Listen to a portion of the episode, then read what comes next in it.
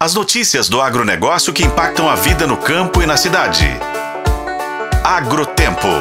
Oferecimento Sistema Faeng. O agro de Minas passa por aqui. André Jean Teixeira Guimarães já fez de tudo um pouco. Foi office boy, feirante, motorista. Depois se formou em educação física e foi personal trainer.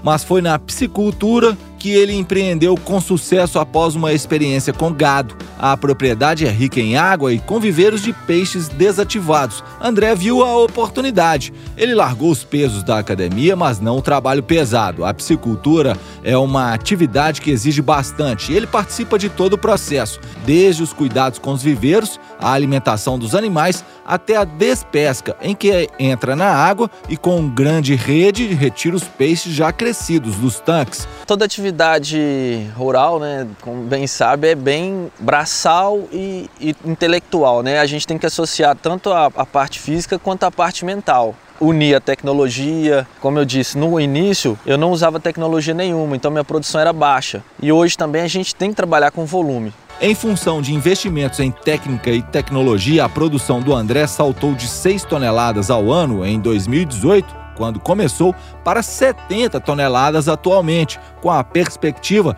de mais que dobrar esse volume nos próximos anos. Para agregar valor, o André partiu para a instalação de uma pequena agroindústria, onde processa o filé de peixe, que sai congelado, pronto para o consumo.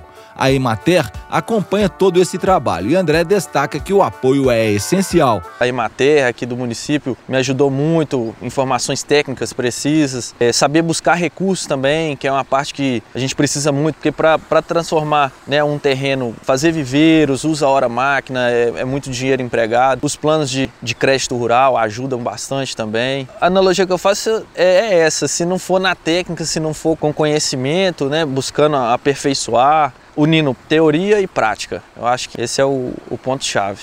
Cerca de 80% de tudo que o André produz vai para a merenda escolar de escolas públicas da região. A inserção do André no Programa Nacional de Alimentação Escolar, o PENAI, também foi articulada pela Emater.